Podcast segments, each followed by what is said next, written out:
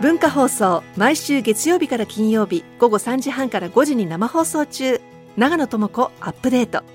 有識者を迎えニュースを読み解くコーナー「ニュースアップデート」をポッドキャストで配信中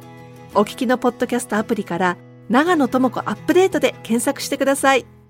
ポッドキャスティングでも配信していますゴールデンラジオのメインコーナー大竹メインディッシュ本日のお客様をご紹介します11月23日木曜日に公開される北野武監督の映画首の中で千利休を演じていらっしゃいます俳優の岸辺一徳さんですよろしくお願いしますあ、こんにちは。はい、こ渋ん谷に局ちは。でよろしくお願いします。よろしくお願いしますえっ、と、今日が20日で23日に、釘と映画、いう映画が公開されます。はい間もなくですね、えー、阿佐ヶ谷姉妹ははいこの映画を DVD ですが、はい一足先に見て見ております見させていたはだきまはいさせしていただきましたたどんな感じでしたどかうでしたか皆さんなんかあの岸辺一徳さんがその千利休のはい役うでんなんかこのなんていうんですかあの計り知れないじゃないですか千利休さんっていうのは何考えてるかわかんないちょっと怖いようなうん茶人じゃないみたいなうんとこの雰囲気とかそういうのがすごい出てらっしゃってこうあありがとうございます。なんかこう、あの、なんかこう、あの、こう、あアクションのシーンも多いですけど、あの、千利休さんのシーンはちょっとこう、性みたいな、ちょっとこあう。性とし道のし中のねそう、性のシーンみたいな感じで。そう、そこでちょっとこう。えー、えりこさんはオープニングの時にもちょっとお話ししたんですけど、はいうんもうええあの、あの一徳さんが出られる、あ一徳さんって下のお名前で呼んじゃってすいません、しべさんが出られるん一番最初のシーンが、うんあの茶茶室の中でのそうですおね。背中からだったんですよね。はい。あのお背中がもう本当に怪しくて、お美しくて。写真だと思って。背もう中背が。中でもうあ怪しさを語られてるっていういや怪しいって本当に妖艶の方のようですよね。えーいやいなんやかそれそ背れがもう中を褒められたの 初めて。他のことはいろいろ褒められるんあですけどすいません、もうでも本当になんていうか、うん茶人であり商人の何かこう立ち回りできる、なんか恐ろしさみたいなもそのんなも、感じが見えたらなんか嬉しいですよね。えー素敵でした。そんなたくさんは出てないんで。いやいやいやいや、もうでも本当にはいピンポイントピンポイントでそのうんぎゅっと引き締められるような素敵なあの利休さんでしたね。えりこさんは若い頃、あの岸辺四郎さんに似てるって言われてちょっと待ってちょっとああのちょっと待のって佐護城の頃、ね佐護城をやって出したちょっと時に、岸辺四郎さんにあの似てるって。その眼鏡をかけた感じで。あそうそうなんですあそあうのです小ね佐小賀城に似てるって言われて子供の頃かちょら、 っと似てますあね、本当ですか。ええ似てますね。あの小学生の頃に最遊記があっえて、えその時やに、ってましたねはい、あの岸辺四郎さんがいじられた。その佐護城に似てるって。あ、なんか似てますね。嬉しい嬉しい公 認されです喜ぶの か公認されで悲すしむのか私は誇りに思ってたんです、本当にありがとうございますもうまあ嬉しいですはい公開が楽しみですけど もでもなんか岸辺さんは、えーこの映画に関してご覧になった感想はありますか、まあ一言で言うと面白かったということですけどね。うんでも映画はやっぱり見る人の自由でどういうふうに感じるのはそれぞれなんで、はいうん僕はどっちかというとたけしさんの映画を見るのが好きですねあそうです出る出て満足感っていうよりもうん出来上がったものを見てああよかったなっていうはいそれをいつそもんなことをおっしゃってますけど、その男凶暴につき雑ねい踏っぱ打いち出時てをらっかしゃけるる、あ時か時は関係ないかが、えー雑そ踏打ちの辺全部出てらっしゃいますよ。いやまあ出てるんですけどね、でもてる、まあ、出てない中にいるいい名作多いじゃないですかあ「キッズ・リターン・ソナチのああ花火」とか、あの辺はねね、いいですよあの辺はやられた感強いですよね。ね今回のもう善人は一人も出てこないという。みんなねうん悪い人ばっかり。もう NHK で作るああれと、ま、真っ逆さまみたいな真反対みたい立派な悪なね人だらけの、本当ですね、はい、お悪い役でしたい悪い役。悪い 利休の後ろに控えてる感じねがはいちょっと悪いものすごく頭を下げられてましたけど岸田のそう あの俺千は利も休うのあんな後にろあでいろいろあんなにあ人生で頭を下げたことは ない。頭下げてるはい、頭下げないで有名なんですけど。まあでもあれですよ。あのーやってて、私なんかね自分の役がうまく捉えられてないというか分からずにやってたんですよ結構ねいやいや、大体あんまりわからないですよはいいつももわからないから、いやこれどういうあれなんですかこここうどう、監督に聞くことしないはいもう分からなければ分からないま まうん、やってますけどね。そうなんだ、でもなんかその分からないっていう状況に置いとくのが好きなんじゃないですか。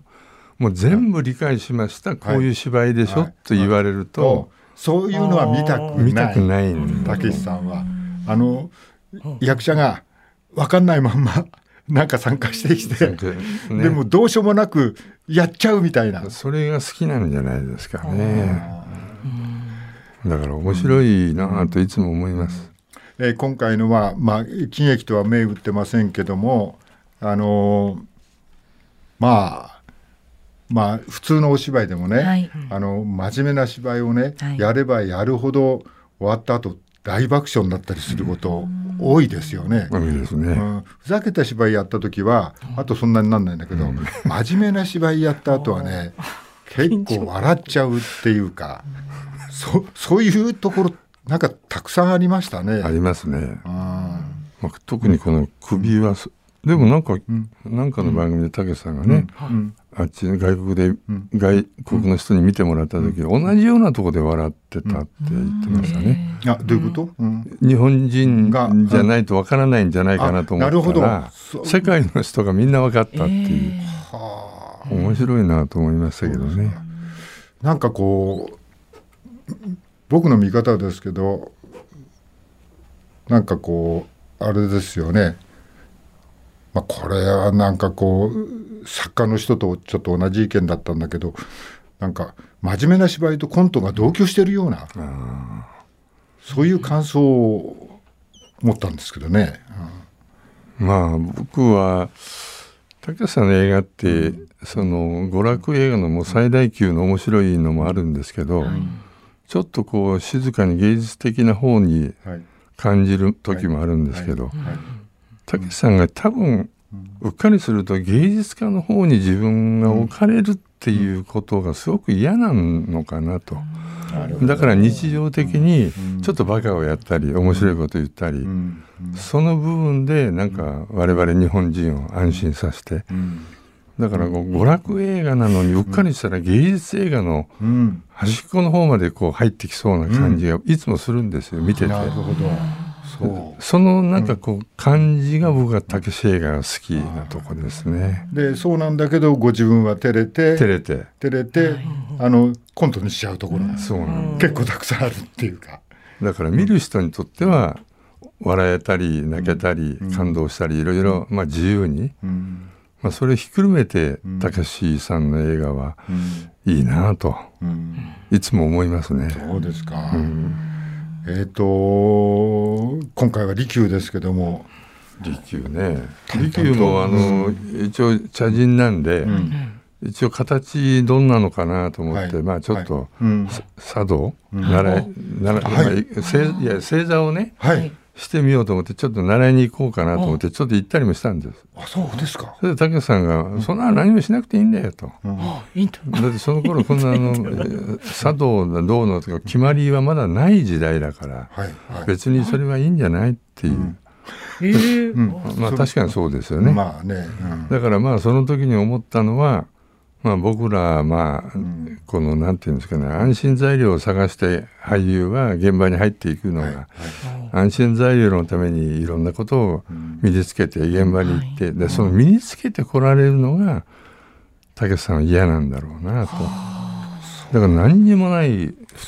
何もなくても不安ですよね。もう俺も何もない何もないでしょ 何にもない無で駄すで大丈夫。何いにやもいや今度の映画ぐらい何にもないと思ったことないですよ今までねいろいろあるけども何かしらああそうかみたいな納得感があるところが今度の映画は納得感がなくてそそれでそれがすごくなんかいい良かったっていう。よまあざまあ、あのまあありがたい役なんですけども、あのあれもね、はい僕の役もね、はいあの間宮というさ役マミでヤすねまマミヤはいそれ行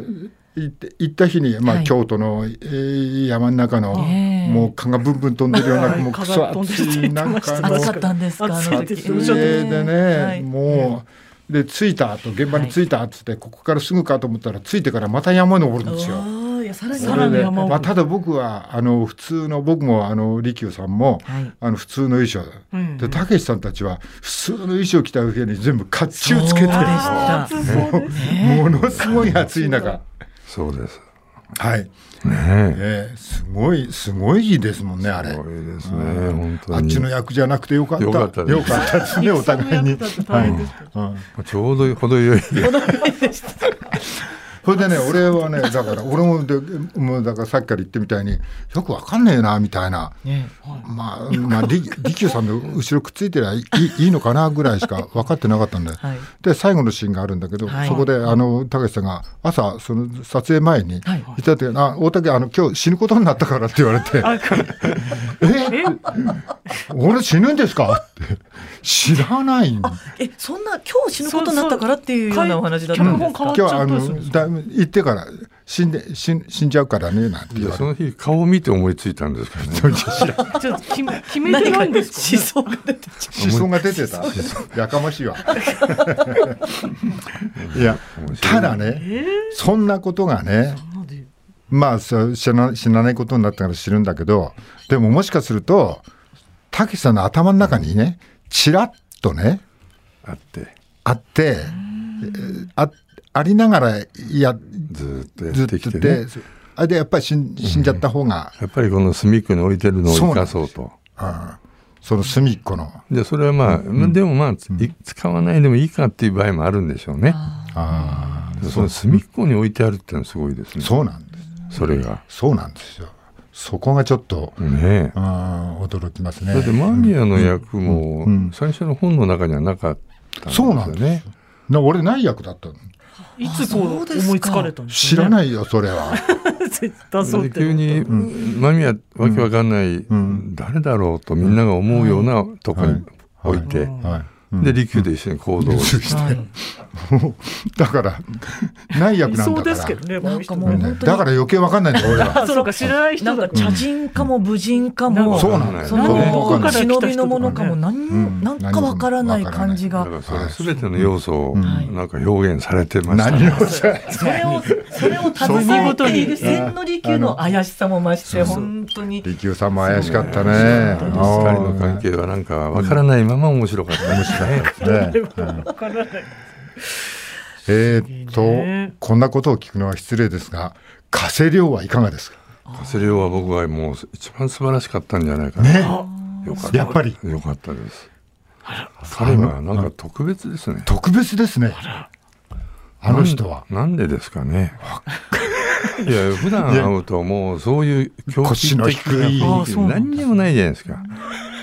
もう本当に何にもない言い過ぎかもしれない隅っこであーっとかは言っい、て隅っこの方にしあかおはようございますとかってうん何にもしない。何にも主張もしないし。はい。あ静かでもやっぱり作品の中に入って役を背負ってやる時っていうのは、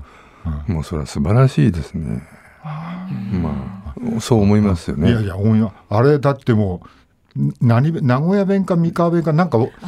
かんない言葉喋ってもあわかんわかんないあの人の喋ってるあれはあえてそういう言葉にしてあるんですかね。ああ多分そうだとで思いもまあすけれどをはずーっと言いながらあの動きでしょ。はいねすごいな。えねちょちょっとすごいなと思いましたねなんかまあこう彼だけすごいなすごいなって言ってねね。言っちゃいけないです他の人もいますけど。そうでしたすいません他の方もねまあゲストに気使わせいやていやすいません今僕が聞かれたから言いましたけど。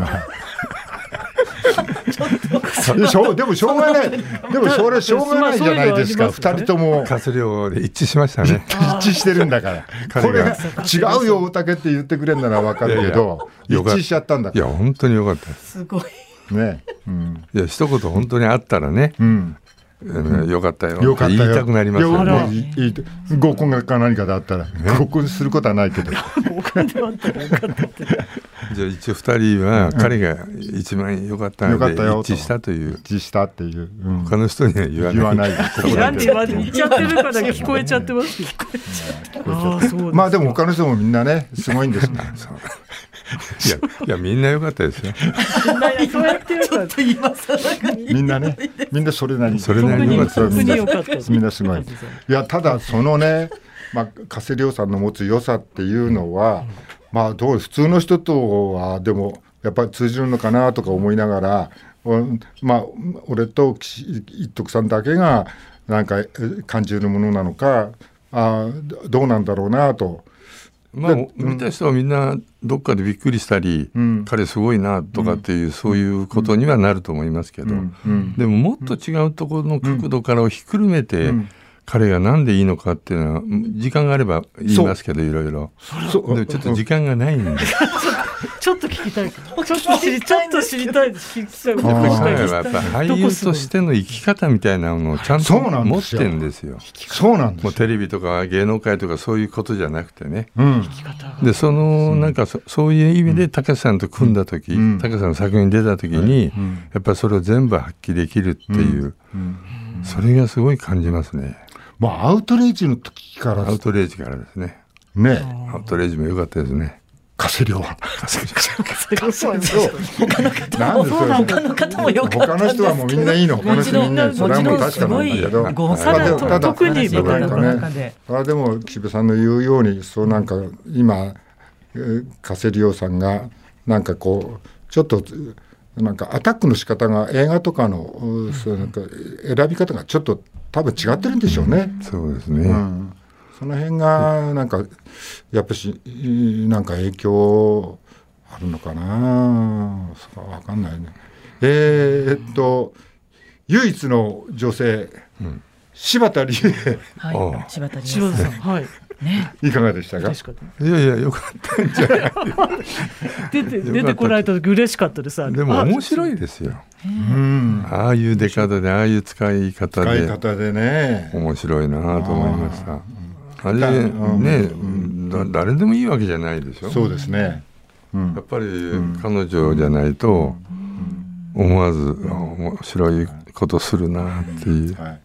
作家とも話うちの作家とも話したんだけどそういうような今度の映画は、まあ、全編くだらないとされてはいるんだけど、まあ、明らかにちょっとコントっぽいところありますねがあちこちに散りばめられてると。でたけしさんもどっちかっていうとあの芝居が芝居があのちょっとコントの方に寄ってる、ええ、そうですねそうですよねあの寄ってますねねで他の人はちょっとまっすぐなシリアスにシリアスなことがむしろデフォルメしてシリアスをはいはいはい竹谷さんはちょっとコミカルになんかやってます、ねうんうん、